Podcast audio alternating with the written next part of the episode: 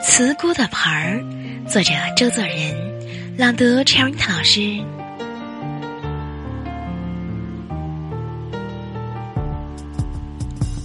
绿盆里种下几棵慈菇，长出青青的小叶儿。秋寒来了，叶儿都枯了，只剩了一盆的水。清冷的水里，荡漾着两三根飘带似的暗绿的水草。时常有可爱的黄雀，在落日里飞来，蘸水悄悄地洗澡。